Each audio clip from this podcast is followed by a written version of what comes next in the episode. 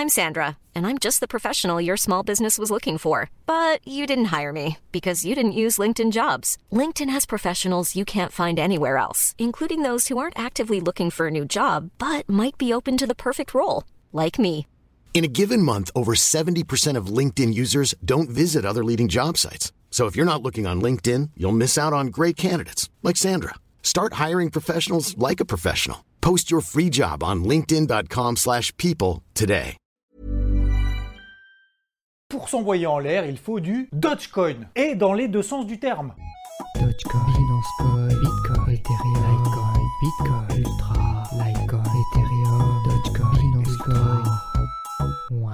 Le premier, oui, tu le sais, c'est la blague qui pour le moment tient le coup. Bon, même s'il a perdu 40% depuis ses plus hauts, on reste au-dessus de la MM20 Daily. Ici en bleu, 10 500% de performance depuis le 1er janvier de cette année. Ouais, je sais, c'est débile. Et le deuxième sens du terme, c'est que oui, on va vraiment pouvoir s'envoyer en l'air avec Elon Musk. Enfin, pardon, soyons précis, on va pouvoir voyager dans l'espace dans la fusée d'Elon Musk, qui revient à peu près au même. Nom de code, Dodge One Mission Date prévue, premier trimestre 2022. Alors bon, oui, il faudra un peu plus qu'un seul Dogecoin, hein, puisque tu sais que le prix d'un voyage dans l'espace, bah, c'est pas cadeau, c'est pas gratuit. Et vu qu'un seul buzz ne suffit pas pour pumper le Dodge, Elon Musk a lancé un petit sondage sur Twitter. Ça vous dit pas que Tesla accepte le Dogecoin comme moyen de paiement? Point d'interrogation. Et là où ça a pas trop fonctionné, c'est lors de son sketch au SNL Show.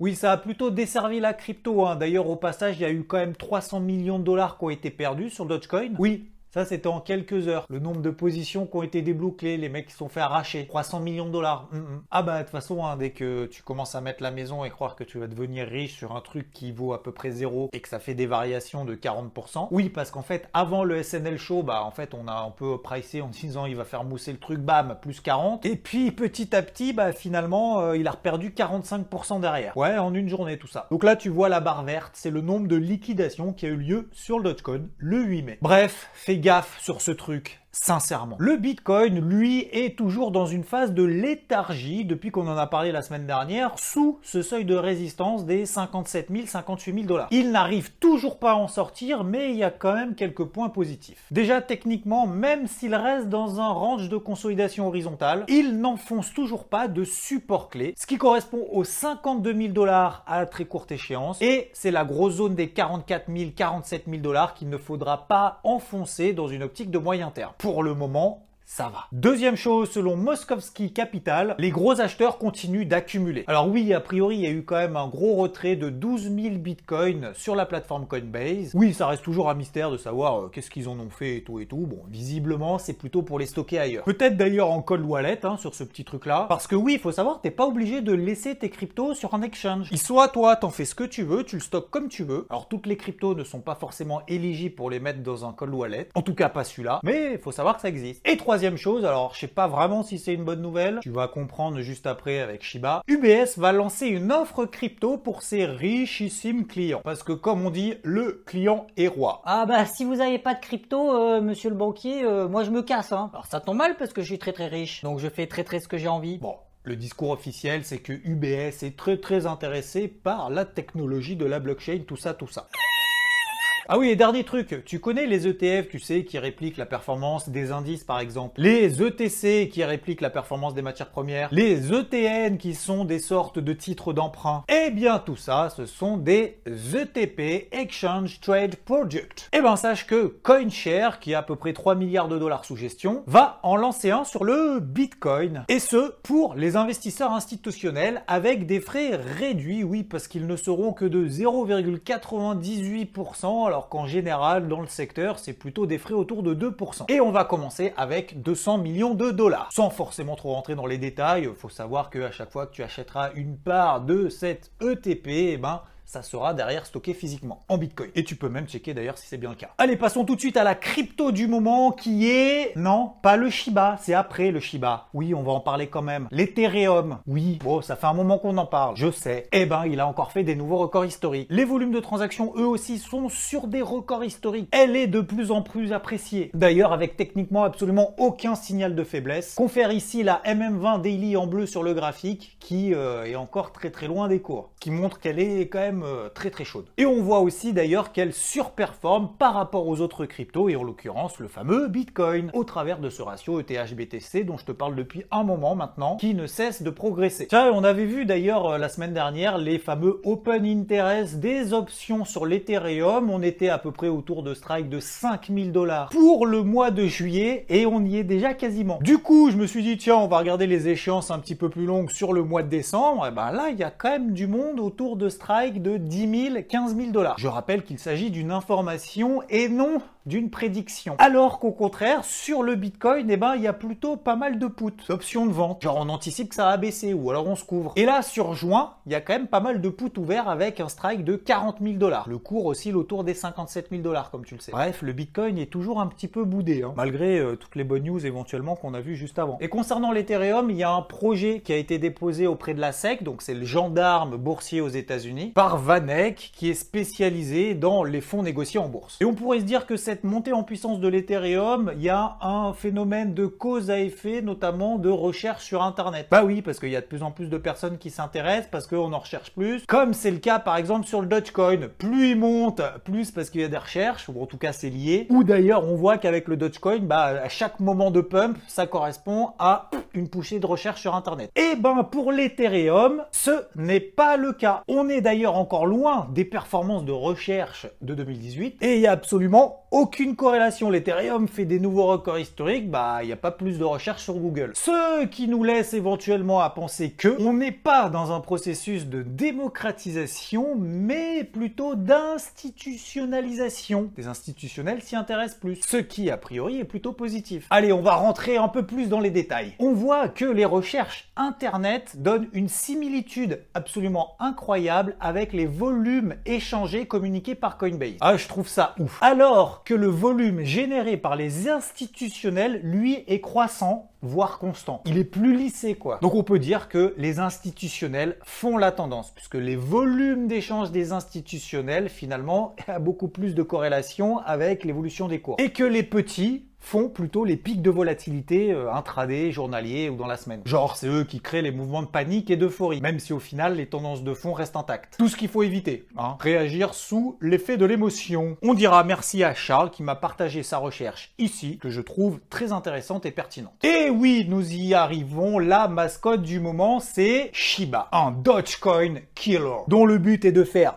comme le Dogecoin, en mieux en l'écrasant. De pumper grâce à sa communauté 1600% en une semaine. Ah ouais, ça fait rêver. Hein. C'est basé sur le token ERC20 de l'Ethereum. Et là, hmm, qui a senti le filon en disant ouh, tout le monde s'intéresse à cette crypto là, ça commence à péter les scores, elle rentre dans le top 20 parce que oui, ça y est, elle est dans le top 20 des cryptos les plus valorisées. Eh ben, l'intermédiaire, l'exchange, le broker, s'est dit putain, si je l'ai pas dans ma plateforme, Hmm, on va perdre de l'argent. Binance l'a donc listé dans sa liste de crypto-monnaies disponibles sur sa plateforme, même si la plateforme, en fait, elle y croit pas trop quand même au délire. Hein. C'est on y va, mais les gars, la probabilité de se faire arracher doit être à peu près de 90% quand même. Donc elle a dû se justifier que oui, euh, on n'est pas responsable des risques, que c'est super méga risqué sa race, et qu'en plus de ça, il y a que trois portefeuilles qui détiennent 60% du truc. De Shiba, pas un truc, c'est Shiba quand même.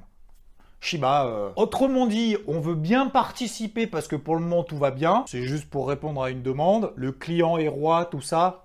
Bref, c'est du délire. Elle est rentrée, je crois, momentanément à un 16e crypto quand même du monde hein, en termes de valo. Enfin bon, sinon au-delà de ça, est-ce qu'il y a des vrais projets qui émergent? Ouais, ouais, je pense qu'il y en a un peu. Cette semaine, par exemple, nous avons eu EOS qui a bien performé. Alors, même si elle n'est pas encore sur ses records de 2018, elle est encore un petit peu à la traîne. C'est un projet qui a été dévoilé et financé en 2017, qui a été ensuite mis en ligne en 2018 au travers donc d'une ICO, qui a duré un an en récoltant 4 milliards de dollars. Sa principale caractéristique, c'est qu'en termes de transactions par seconde, c'est assez poussé. Le Bitcoin, c'est 7 transactions par seconde. L'Ethereum, 13 et EOS en moyenne 60. Elle a a priori déjà encaissé des pointes jusqu'à 4000 transactions par seconde. EOS se considère comme la troisième génération de blockchain. Il y a également Cardano qui est sorti par le haut de ce range dans lequel il était depuis maintenant deux mois. Nouveau record historique également, même si effectivement ça semble un petit peu poussif, on reste toujours dans les tendances haussières. L'objectif premier, c'est l'exécution d'applications financières. Cardano adopte à peu près la même approche que les systèmes bancaires classiques. Et comme pour l'Ethereum, Cardano permet de déployer des applications décentralisées et des smart contracts. Le Litecoin, lui, on en avait déjà parlé, le petit frère du Bitcoin, bah, se porte plutôt pas mal. Un nouveau record historique, enfin. Durée de production d'un bloc sur le Litecoin, 2 minutes et 30 secondes. 10 minutes pour le Bitcoin. L'action donc qui vient de réaliser des nouveaux records historiques tient largement sa moyenne mobile à 20 jours ici en bleu et celle à 50 jours en rouge, témoin de la tendance haussière qui ne faiblit pas. Il y a également Solana qui fait aussi beaucoup parler d'elle, dédicace à Rod. Elle est toujours très solide, elle ne lâche jamais rien. D'ailleurs, depuis le début de l'année, elle a quasiment jamais lâché sa MM20 Daily en bleu. 3500% de performance depuis le début de l'année. Et Solana a été conçu pour réduire au maximum les frais de transaction en garantissant un haut degré de scalabilité et un délai de traitement ultra rapide. Elle serait capable de traiter 50 000 transactions par seconde. La ramène moins la EOS là, hein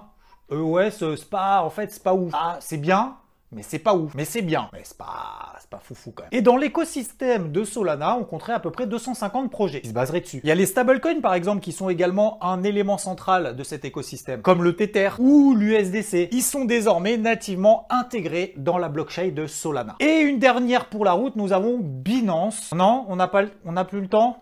Bon, bah on n'a plus le temps, alors prochaine fois, ça like un peu ou pas pour savoir si on en refait après la semaine prochaine? On like? Ok, on like. Bah alors je te dis à très vite Ciao Et merci en tout cas pour ce deuxième épisode, j'espère que ça vous plaît sincèrement. N'hésitez pas à le dire parce que je lis tous les commentaires, c'est un petit peu nouveau. En plus ça permet, tu vois, d'avoir aussi un petit truc avant le débrief hebdo le dimanche. Ouais, je sais, j'ai envie de parler.